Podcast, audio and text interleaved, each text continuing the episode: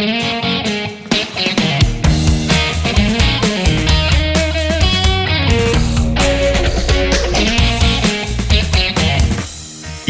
добро пожаловать в подкаст агентства IT Agency. Мы 18 лет помогаем нашим клиентам развивать продажи и растить показатели бизнеса. За время работы мы накопили уйму прикладных кейсов в маркетинге и построении продаж, которыми делимся с вами в этом подкасте. Веду подкаст я, Егор Козлов, джедай агентства. И сегодня у меня в гостях сразу два гостя. CRM-маркетолог Оля Репина и джедай Павел Злобин.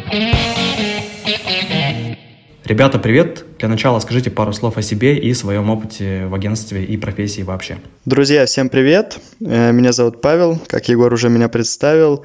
Я в маркетинге давно, сейчас я старший джедай IT Agency. Если оцифровывать мой маркетинговый путь, это порядка уже 10 лет. И я начинал с собственного бизнеса и погружался в азы рекламного мира вот именно тогда. Потом э, волей судеб работал в инхаус команде, ну а сейчас э, избрал путь э, силы, так сказать, джедайской. Э, я на стороне IT Agency в агентском бизнесе.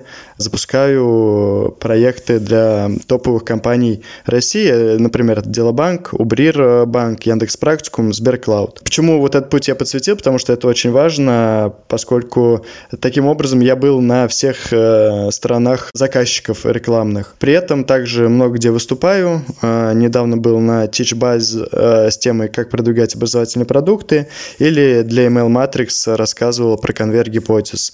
Ну и веду свой блог, ссылочкой мы поделимся.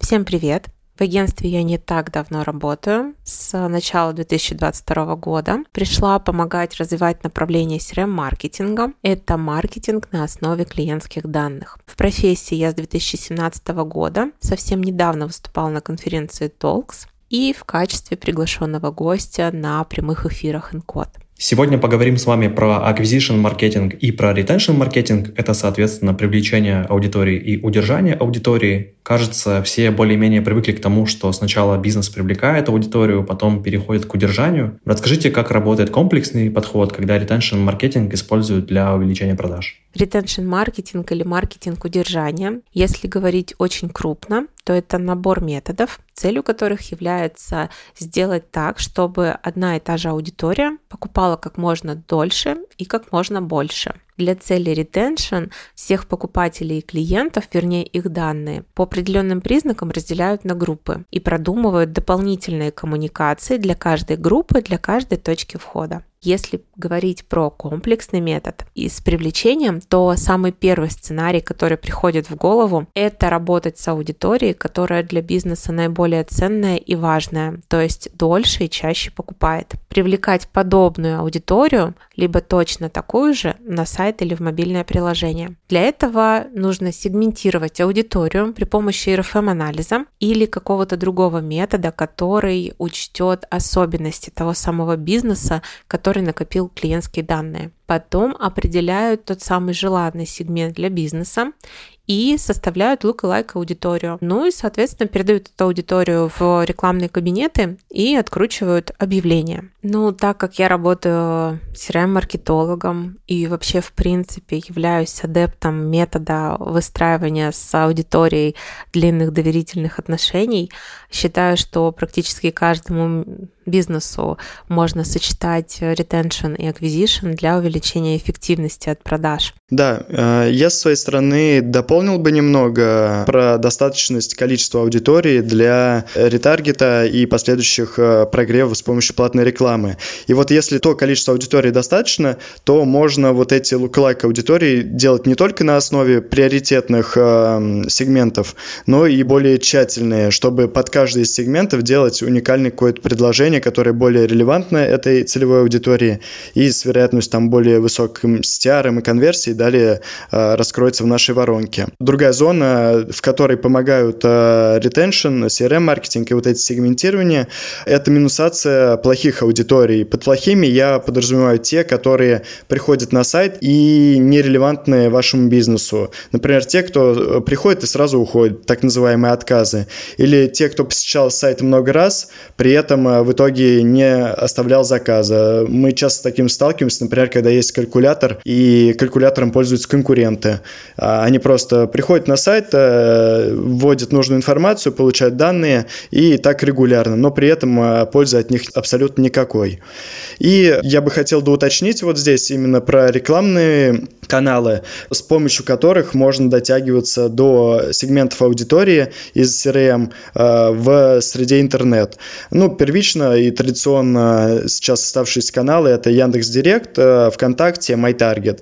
Плюс э, сегмент аудитории можно загружать какие-то программатики или медийную рекламу, но это уже более такая охватная реклама. У нас цель дожать и вот приоритет здесь вот на эти три рекламных источника. Супер. А расскажите, в каких ситуациях бизнесу вообще стоит думать о подключении ретеншн-маркетинга в помощь обычной рекламе? Мне кажется, что retention маркетинг и acquisition не обязательно только исключительно для крупных компаний. Даже маленькие компании могут себе это позволить, и это хорошо работает.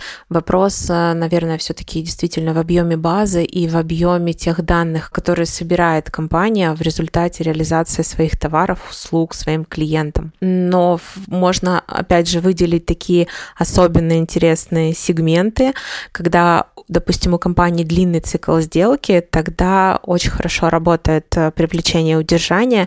То есть э, мало того, что на ваш сайт приходит аудитория, эту аудиторию нужно каким-то образом задержать и рассказать о товаре, услуге, о той самой пользы, за которой пришел клиент.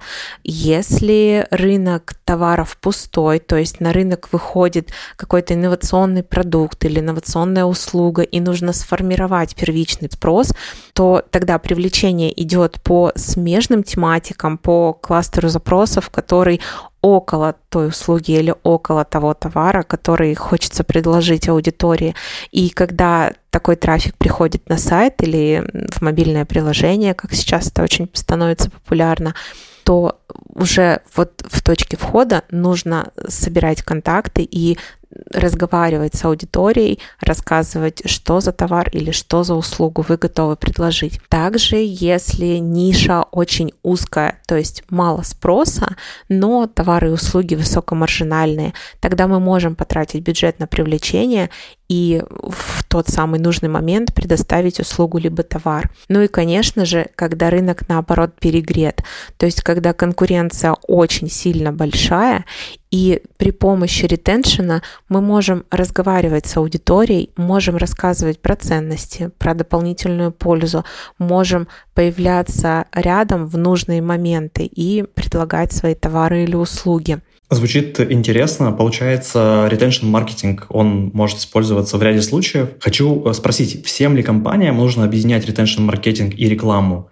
Или это подходит, например, только для крупного бизнеса? Если говорить про сферы, в которых может быть полезна или максимально эффективна работа ретеншена и аквизишена, это образование, достаточно популярная сфера. Я думаю, что многим из нас приходят периодически письма, либо смс-сообщения о том, что запущен новый курс или есть скидка на тот продукт, которым вы интересовались. Это недвижимость. Недвижимость – это классический пример э, бизнеса с длинным периодом сделки. Это люксовые товары. Бывает очень часто, что люди не могут решиться в моменте на покупку какого-то дорогого объекта, и это не говорит о отсутствии материальных ресурсов, это скорее говорит о том, что уникальность тоже нужно подобрать. И банковские услуги. Банковские услуги выделю отдельно, потому что это именно та сфера, в которой работают хорошо кросс-сейлы до продажи. То есть однажды человек попадает в базу банка, и уже в этот момент э, брокеры, либо люди, отвечающие за развитие продуктов, думают, какой смежный продукт можно предложить, чтобы увеличить чек. Я бы, отвечая на вопрос, кому нужно сочетать э, маркетинг, ретеншн и рекламу, э, сказал бы так, то, что нужно опираться, во-первых, на количество аудиторий. В аудитории должно быть, там, например, для Яндекс.Директ не менее 100 человек, возможных для загрузки в рекламный кабинет и далее охват с помощью рекламы. А второе – это нужно ли это аудитории или тут какой-то краткосрочный спрос. В подтверждение моим словам хотел бы привести еще один кейс. У нас есть один проект, это образовательная сфера, и в чем у нее была проблема? Проблема в том, то, что реклама по холодным аудиториям дает очень мало эффекта и настигла свой потолок. При этом сегментов аудитории и количество в этих сегментов довольно-таки мало, и там мы шли э, с тем подходом, что мы их не дробили сильно, а брали верхнеуровневые вот эти группы. Что мы там делали и с каким запросом к нам пришли? Вообще, к нам как бы пришли за руками, да, там, кстати, у нас в этой есть такая опция, немного рекламы, как in-house отдел маркетинга, то есть мы подхватили процессы, и это было дешевле, чем найм in-house сотрудника. И работая руками, мы искали новые точки роста, и вот предложили клиенту как раз э, схему с retention маркетингом и подогревом его именно рекламой. И стали дожимать горячую аудиторию, которая уже внутри его баз, дожимать специальными предложениями. Там одни были с прямой посадкой на какие-то продукты клиента, а другие были с закрытием болей и проблем, теми проблемами и болями, которые нам виделись и которые в рамках исследований удалось вытащить целевых аудиторий. И это сработало, прям вот э, реальный кейс, э, стали приходить новые оплаты э, продуктов образовательных, и именно вот с этой горячей аудитории. Таким образом вырисовалась большая воронка, где мы на вход наливаем и охватываем холодную аудиторию, она может не окупаться, упираться в потолок, но внизу воронки мы дожимаем э, то небольшое количество, и оно закрывается уже до целевых действий. Окей, мы разобрались, кому подойдет ретеншн. А вот есть ли какие-то противопоказания, кому не подойдет объединение ретеншена и обычной рекламы? Есть ряд ниш, в которых не стоит использовать связку ретеншена и привлечения. Это связано с моментным спросом, то есть такие бизнесы, как эвакуация автомобиля, либо открытие замков, либо какой-то горячий сезонный спрос, продажа каких-то трендовых товаров, как одно время были, допустим, спиннеры. Вот в этой части, думаю, не стоит работать с ретеншеном в принципе. А спиннеры уже не тренд, да? Мне кажется, уже нет, Егор, я расстрою тебя в этом вопросе. И, наверное, тоже не стоит говорить про ретеншн, если проблема в продукте. Если вы продаете курсы, но получаете очень мало дохождений до конца этого курса, то, скорее всего, вам новый трафик не сможет закрыть э, тот самый экономический разрыв, который вы получаете между привлечением и доходимостью клиентов, учащихся до конца курса. Это частая проблема для образовательных продуктов, но не только. Существует очень большое количество физических продуктов, которые не конкурентны на нише, либо вышли позже своих очень крупных конкурентов конкурентов и хотят э, выйти в прямую конкуренцию, соответственно, с этими продуктами. То есть какой-то продукт имеет хорошее имя, большое распространенное, какой-то не имеет. И если нет больших бюджетов на привлечение для того, чтобы увеличить охват и узнаваемости, то, кажется, нет смысла прорабатывать зону удержания. Ну, то есть цель в другом. Я бы еще добавила, наверное, еще эксперты в узкой нише, которым не так э, требуется работать э, на возврат. Ну, люди и так, скорее, тут знают свою аудиторию, с ней коммуницируют, да и наличие баз будет небольшое. Оль, я там э, в самом начале, когда спрашивал, кому подходит retention маркетинг, ты говорила про то, что, допустим, онлайн-образованию это подойдет здорово, а сейчас, э, когда я спросил, кому он не подойдет, ты снова назвала нишу образования. Расскажи, в чем тут разница, в чем тут нюансы. О, да, Егор, Спасибо большое за вопрос. Ты действительно прав, ниша одинаковая, образование. И для образования это связь ретеншена и эквизишена на самом деле очень популярная история, и это правда хорошо работает.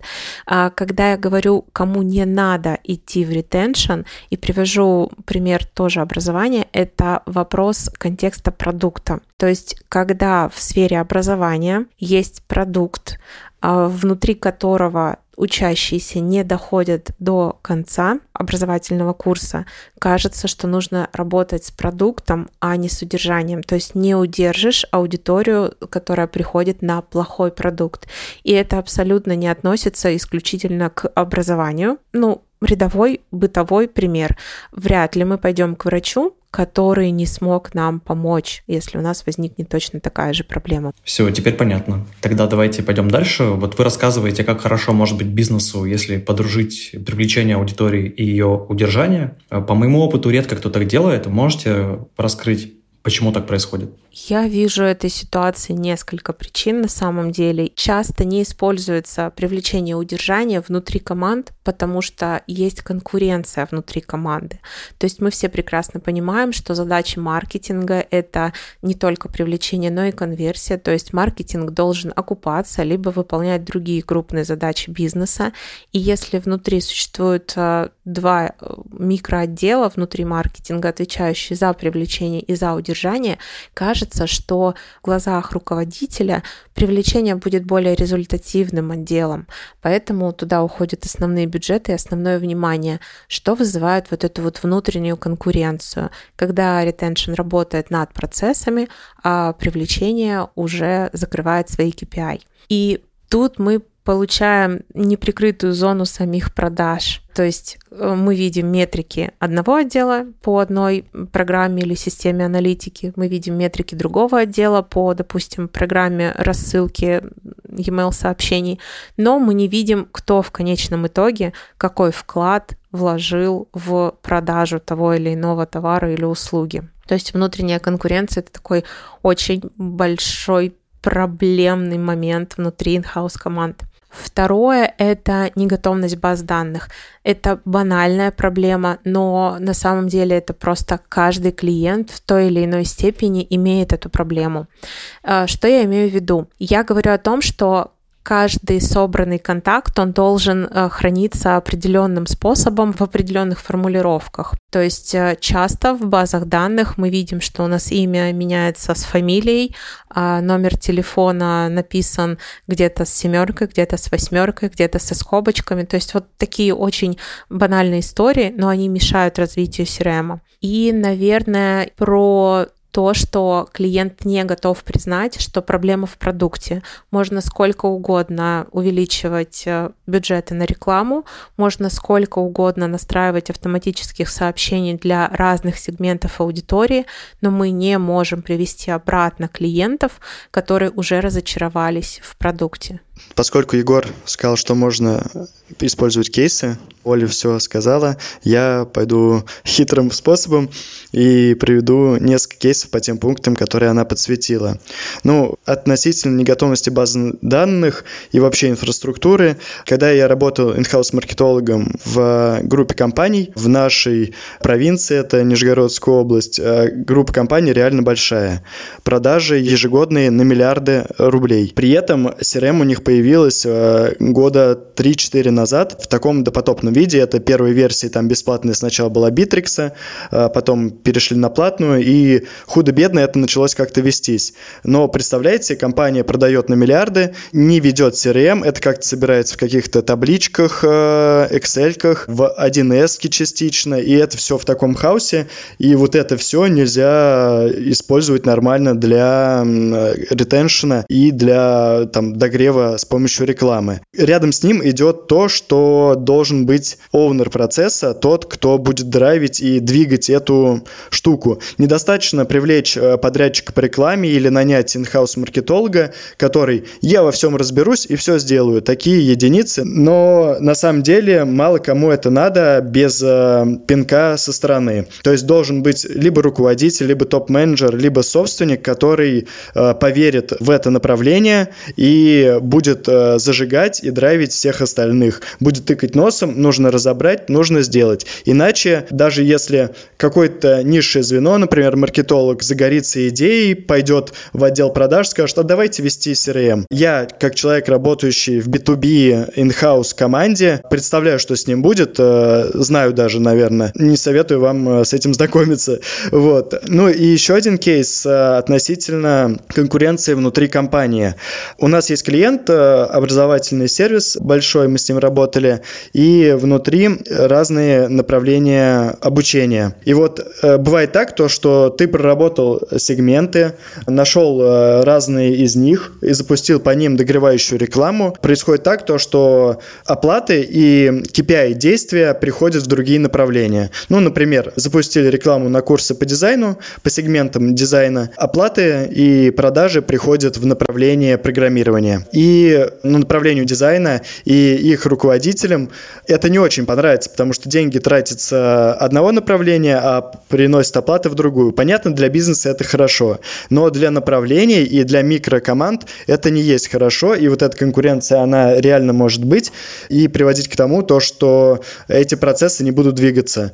Тем самым ну, наносится вред э, бизнесу. Классно, что в рамках нашего клиента такой проблемы нет, но это опасная зона. Э, ребята, спасибо за интересные примеры и кейсы. У меня, Паш, тут хотелось бы прояснить, вот про нижегородскую компанию ты рассказывал, у которой несколько миллиардов оборот, у которой не было ретеншена, но потом он как-то начал появляться, учитывая, что до этого не велась какая-то одна CRM и клиентская база, как они в итоге перешли на retention, то есть что изменилось? Кстати, это тоже вот один кейс, я забыл про него рассказать, ну, в рамках той же компании, там была интересная ситуация, они одной ногой шагнули в сторону ретеншена, и этого им стало достаточно. Ну, то есть, как я говорил, они завели CRM, Bittrex, э, взяли платный э, тариф э, большой, и все нормально с ним живут. Есть воронка клиентов, клиенты двигаются по воронке, обрабатываются, руководитель все это может контролировать и видеть.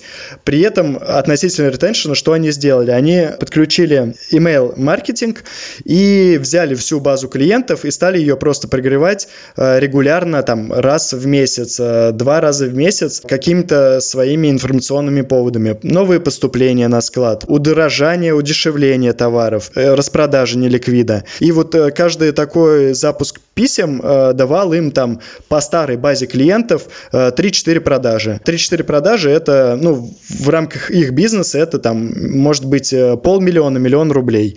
И вот такая интересная штука, она не такая трудоемкая, и это первый шажок, который был достаточно для того, чтобы познакомиться хотя бы и увидеть эффективность, и чтобы у процесса появились э, оунеры. Нас сейчас слушают люди, и, допустим, они решат внедрить retention и acquisition, вот эту связку. Расскажите, какие частые ошибки допускают люди, когда начинают это внедрять? Какие есть подводные камни? Ты прям как сковырнул гнойную рану, простите за такое сравнение, но на самом деле есть прям критичные ошибки, которые стоит учитывать э, и избегать. Э, первое – это когда коммуникацию запускают без отчетности. Ну, то есть, о, retention маркетинг, о, платная реклама, давайте объединим и запустим. Запустили, а какой результат? Не знаю. Э, ну, кажется, продажи выросли, а может и нет. Непонятно. И это вот все выводы, которые неоценимы необходимы. Нужны цифры, нужна аналитика и отчетность. Второй пункт э, – это запуск разных коммуникаций с одинаковым креативом. Ну, например, э, мы выделили разные сегменты аудиторий, банально А, Б, С, Д по уровню объема продаж и уровню бизнеса клиента. И просто по каждому из уровней запускаем одинаковый креатив. Привет, это компания IT Agency, заходи к нам. Смысл такой коммуникации и выделение сегментов ради такой коммуникации коммуникации э, никакой, потому что люди получат даже не что-то релевантное себе, а вообще просто общее предложение, о котором они и так знают, они и так знают об IT-эдженси, если брать там наших клиентов, например, и э, ценности для них в этом э, месседже, в этом объявлении не будет.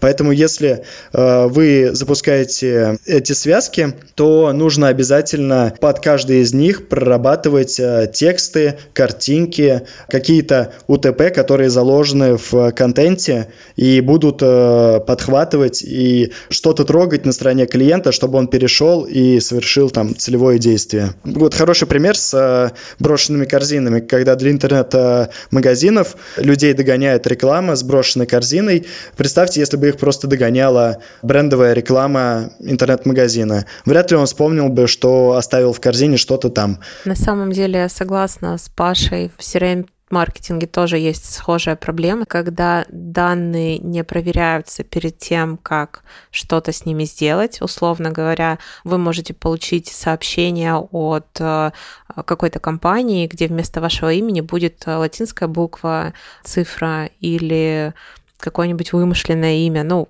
разные люди с разным настроением регистрируются в сервисах. Кстати, это лайфхак для того, чтобы понять, какая компания делится своими данными, вернее, вашими данными с другими компаниями. Для каждого сервиса можно придумывать свою связку имени и фамилии, использовать имена любимых героев из книг, фильмов и сказок. И так вы будете понимать, э, если пришел спам, а вы там Гендальф, ну, наверное, одна из компаний поделилась вашими данными. И если говорить в ключе сегментации, то тоже частая ошибка, если компании не занимаются даже верхнеуровневой какой-то базовой сегментацией. Приведу пример, когда массу негатива принесла рассылка пушей. Очень чувствительные аудитории к получению пушей. Если пуши приходят не в той тайм-зоне, в которой человек находится, а это может быть очень болезненно и спровоцировать негатив. Следующая ошибка — это рассылка одного и того же сообщения. Если мы отправляем по нескольким каналам один и тот же месседж для абсолютно всей аудитории, кажется, что это плохо, потому что, во-первых, э, мы тратим бюджеты на коммуникации, а во-вторых, мы не достигаем цели, то есть мы предлагаем людям не то, что они хотели бы от нас получить. Это тоже, собственно, кейс был в сфере образования. Мы делили аудитории и делили каналы, в которых этим аудиториям удобно общаться с компанией, сэкономили бюджет и увеличили доверие к компании. Люди стали чаще переходить на другие курсы. Еще одна ошибка – это если коммуникация происходит не в мире клиента. На самом деле это говорит о том, что, допустим, программа лояльности, которую запускает компания, она написана для внутреннего потребителя этой программы лояльности. То есть маркетолог компании разработал какую-нибудь очень сложную систему лояльности, которая будет выгодна для компании, но очень сложно для понимания клиента, и пытается мотивировать аудиторию, чтобы она поступала в эту программу лояльности. Но этого не происходит, потому что клиент просто не понимает, что от нее хотят и почему это ей выгодно. Ну и такое заблуждение в сфере удержания, э, что привлечение это быстро, ну и удержание должно быть тоже быстро, но это не так. То есть, когда мы работаем с зоной удержания, нужно понимать, что на это может потребоваться чуть больше времени, чем с привлечением. Человек пришел и купил один раз, у него должно пройти какое-то время, чтобы возникла потребность купить у вас второй раз. Ну и нужно набраться терпения, вероятно. А, хорошо, спасибо. Допустим, кто-то сейчас послушал про этот подход и решил попробовать его в своей компании. Что нужно, чтобы он сработал? Какие тут есть ключевые факторы успеха? Первое, что нужно для успешных запусков э, таких комбинированных связок – это готовность клиента к так называемому тотальному аквизишену. Ну, то есть э, когда, как я говорил, должен быть человек, который будет двигать эту тему. Э, нельзя просто кинуть в какое-то одно направление, и это, скорее всего, не сработает. Второе – это под пункт первого – это хорошая коммуникация с CRM-маркетингом и баз для э, там, дальнейших рекламных коммуникаций. Третий пункт – это достаточное количество человек в выделенных сегментах, то, о чем уже говорил, иначе рекламные системы просто не дадут с ними работать.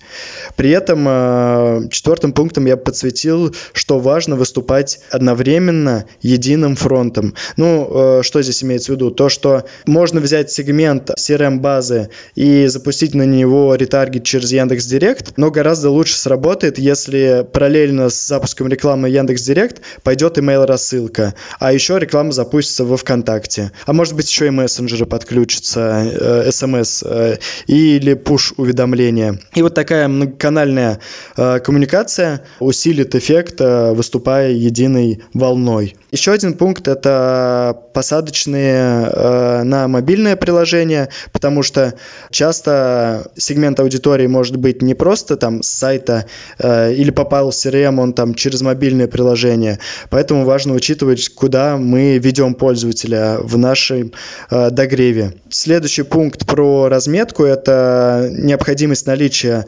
отчетности сквозной, которая позволяет оценивать эффективность вот этого всего CRM-маркетинга и дожима через платные каналы. Плюс отдельно бы я подсветил комбинированные таргеты, когда мы э, можем пересекать э, и находить наиболее эффективные связки. Здесь речь о том, то, что не всегда можно взять аудиторию, купивших 30 дней назад и не покупавших больше, и догреть ее с помощью рекламы. Иногда нужно взять ее и пересечь, например, с интересом в конкретной сфере внутри кабинетов там, ВКонтакте или Яндекс.Директ. Например, интересы бизнес и э, попал в наш CRM и не заказывал 30 дней назад, чтобы взять сливки, так сказать, с аудитории. Или можно делать какие-то вообще грандиозные пересечения и находить э, грандиозные грандиозные результаты. Еще один пункт – это важность влияния CRM на УТП. Здесь речь о том, то, что, э, как мы говорили, сегмент аудитории, его боли, проблемы, цели должны быть учтены в рекламных креативах и коммуникациях,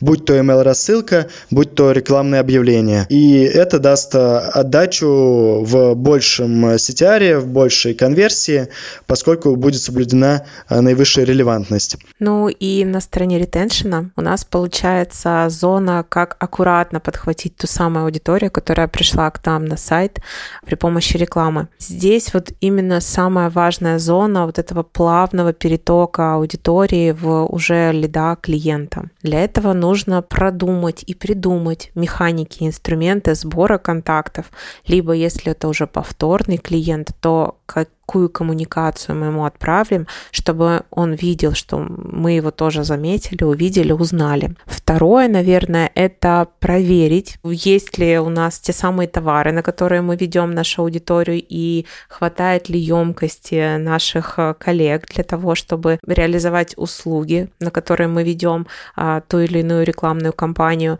Ну и для того, чтобы у нас хватило бонусов на всех. В жизни, в практике было такое такое неоднократно, к сожалению, что тех самых бонусов, на которые мы вели, они были настолько приятные и привлекательные, что аудитория очень хотела получить бонус, а бонусы очень быстро закончились. Следующее, что стоит учесть для того, чтобы retention и acquisition э, шли нога в ногу, это подготовить инструкции для внутренней команды. То есть бывает такое, что мы ведем аудиторию на офер э, для только новых клиентов. И если повторный клиент видит эту рекламу, а это не исключено, то возникают вопросы, почему я не могу получить тот или иной офер. Вот для таких ситуаций нужно подготовить инструкцию с конкретными шагами, что будет делать отдел продаж, если случается а, такое событие, не очень приятное для повторного клиента. И, естественно, продумать автоматические либо ручные коммуникации, которые будут уходить тому самому трафику, который пришел к нам на сайт, в соответствии с тем оффером, ради которого он пришел, и в соответствии с той историей, которая есть на нашей стороне в CRM для того, чтобы его идентифицировать, если это повторный клиент. Ну, наверное, это все. А, хорошо, допустим, мы все подготовили, все наладили, у нас и лиды собираются, и подарков на всех хватит, и команда готова. Что скажете про деньги, сколько стоит э, внедрение ретеншена? Я бы выделил здесь э, две части. Во-первых, это рекламные бюджеты и та необходимая сумма для запусков такой связки. А второе – это зарплаты, зарплаты тех, кто будет двигать все эти процессы. Вот э, если говорить относительно бюджетов, то деньги небольшие, в зависимости от того количества гипотез, которые вы будете запускать. У нас вот э, текущий проект, какие-то отдельные гипотезы э, выходят по 10, 20, 30 тысяч рублей в месяц. Это месячный бюджет на такую гипотезу, потому что, во-первых, там аудитории не так много, но она горячая, она прям такая прям огненная, с которой приходят оплаты. И денег э, не надо. Если таких гипотез много, например, там сегментов нам выделилось больше, их там 10, на каждый берем по 20-30 тысяч рублей, вот бюджет вырисовывается более большой. А важно, что вот э, наличие сквозной отчетности позволяет такие гипотезы быстро тестировать и понимать, дают они там нужные результаты или нет, окупаются или нет. А, и смотреть по LTV клиента, возможно, он будет раскрываться не в первый месяц, а там во второй, третий и так далее. Вот вторая сторона, как я сказал, это зарплаты, и тут на самом деле все э, серьезнее. А, все зависит от того, какими ресурсами вы это будете делать. Например, это штатный маркетолог, и он там недостаточно загружен. Тогда кажется все нормально, и вы без дополнительной стоимости в рамках его зарплаты сможете запустить ретеншн маркетинг э, и догревы с помощью платной рекламы. Но если драйвера нету, тот, кто будет э, контролировать э, весь проект, или нужно нанимать дополнительных специалистов, то, соответственно, это э, уже будет выливаться в их зарплаты и большие деньги. Ну и кроме денег на рекламу для формирования первичного спроса, иногда нужно заложить бюджет на подрядчика. О чем я говорю? О том, что один маркетолог э, порой не может глубоко проникнуть во все процессы и быть одинаково а, подкован и в привлечении, и в удержании, но при этом руководитель часто зажигается какими-то новыми разнообразными идеями продвижения, привлечения, вовлечения, и в этих условиях маркетолог просто не успевает реализовать все идеи, даже не успевает оценить эти идеи, насколько они смогут решить бизнес-задачу. И тогда первые попытки удержания могут быть недостаточно позитивными, не принести результата, не хватает времени дождаться этого результата. И просто приходит э, мысль, что надо просто действовать больше, выше, сильнее, еще больше гипотез. В этом случае я рекомендую обратиться к агентству, у которого есть достаточное количество знаний, умений, навыков, экспертизы, достаточно широкий угол зрения в вашей сфере для того, чтобы оценить все эти идеи и понять, какие из них действительно сейчас стоит внедрять и они принесут эффект, а какие лучше отложить или вообще в принципе не использовать. Еще в таких ситуациях может помочь консультация от э, маркетинговых платформ. Сейчас часто те самые сервисы, которые предоставляют каналы для коммуникации, готовят э, метапы, готовят инструкции, выкладывают кейсы, и подглядывая за чужим опытом, можно уже произвести оценку. Ну а если говорить конкретно про деньги для зоны ретеншена, надо понимать объем базы. Берем объем базы, умножаем на тот самый тариф той платформы, через которую вы хотите коммуницировать, в общем и целом вы понимаете прямые расходы на коммуникацию. Ну а все остальное действительно зарплаты, консультации, выбор методик и продумывание стратегий. С деньгами теперь понятно. Расскажите про техническую сторону, как может выглядеть запуск сразу в двух направлениях. А если говорить про retention, то мы предлагаем два варианта запуска. Это быстрый старт и медленный старт. Быстрый старт – это когда у нас есть уже сформированная гипотеза, мы понимаем, что она, скорее всего, сможет сработать, у нас есть аудитория и все в порядке с данными. Тогда мы делаем коммуникацию в канале, это массовая рассылка, может быть сообщение смс э, в мессенджере, в электронной почте. Мы подбираем сегмент, канал, и смотрим на результат, который произошел. Это быстрое тестирование гипотез можно сопоставить с тем, что происходит в привлечении. Медленный старт – это когда есть цель, но непонятно, каким набором коммуникации, какими каналами и какими стратегиями эту цель реализовать. Тогда может помочь страцессия или комплексное коммерческое предложение. Это когда каждый из отделов, который занимается продвижением привлечением, подготавливает свою концепцию, как они видят решение той или иной бизнес-цели, бизнес-задачи. На презентации в прямом диалоге с клиентом происходит отбор идей, и уже мы понимаем, какой дорогой проще, интереснее, кажется более релевантным для определенного бизнеса дойти вот для того, чтобы вот эту первоначальную цель, которая есть в голове, реализовать. При этом, когда мы говорим про retention и acquisition в паре, не обязательно это два процесса, которые запускаются одномоментно. Иногда у нас сначала запускается одна из зон, а потом присоединяется вторая. Либо это два процесса, которые запускаются параллельно, но больший бюджет и большее внимание находится в той или иной зоне. Такой подход помогает свести юнит-экономику.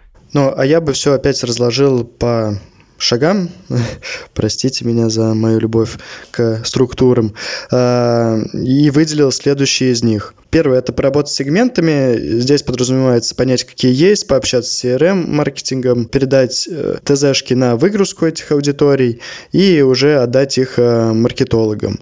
Далее составить ТЗ на контент под э, сегменты собранные, после чего собрать лог гипотез, те гипотезы, с которыми будем работать, на которые нужно выделять бюджеты. Далее приоритизировать их, потому что какие-то руководитель или собственник бизнеса Э, может не согласовать, заблокировать и так далее. После этого построить отчетность под гипотезы, разметить компании, UTM-метки и вот это все, чтобы в дальнейшем оценивать их эффективность. Посчитать медиаплан и самое последнее загрузить в рекламные кабинеты, все настроить и запустить рекламу. При этом, если оценивать э, в временном э, таймлайне, то со второй недели, вот на нашей практике, обычно уже можно стартовать рекламные кампании, за первую неделю проработав вот все вот эти шаги, которые я описал. Да, и, кстати, я сейчас в верхнем уровне описал конвейер гипотез IT Agency, когда мы подключаемся к клиентам, у которых иссякли идеи роста в рамках их проектов, и вот э, таким образом генерируем много гипотез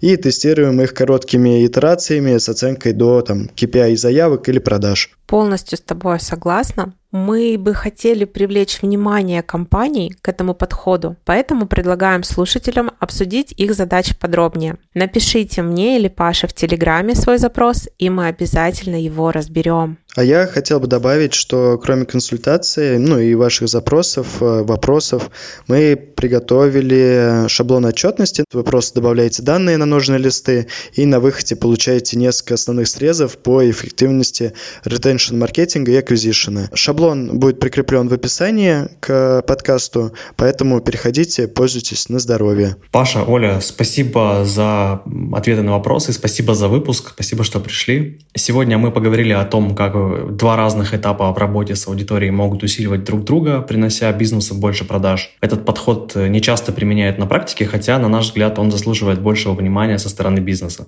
Друзья, спасибо, что были с нами. Если у вас появились вопросы по теме, пишите Оле или Паше. Кроме этого, хочу напомнить о двух наших каналах. Э, в чате ИТА Пицца в Телеграме можно задать вопросы спикерам и пообщаться с другими специалистами нашего агентства и не только. А в Телеграм-канале IT Agency мы делимся опытом, полезными материалами, кейсами сервисами и фишками, которые удалось наработать за 18 лет. Обязательно присоединяйтесь, все ссылки в описании к выпуску. И, конечно же, ставьте лайки, оставляйте звездочки в приложении, где вы нас слушаете. Будем рады, если поделитесь ссылочкой на запись с коллегами или друзьями. С вами был подкаст «Итак». До новых встреч!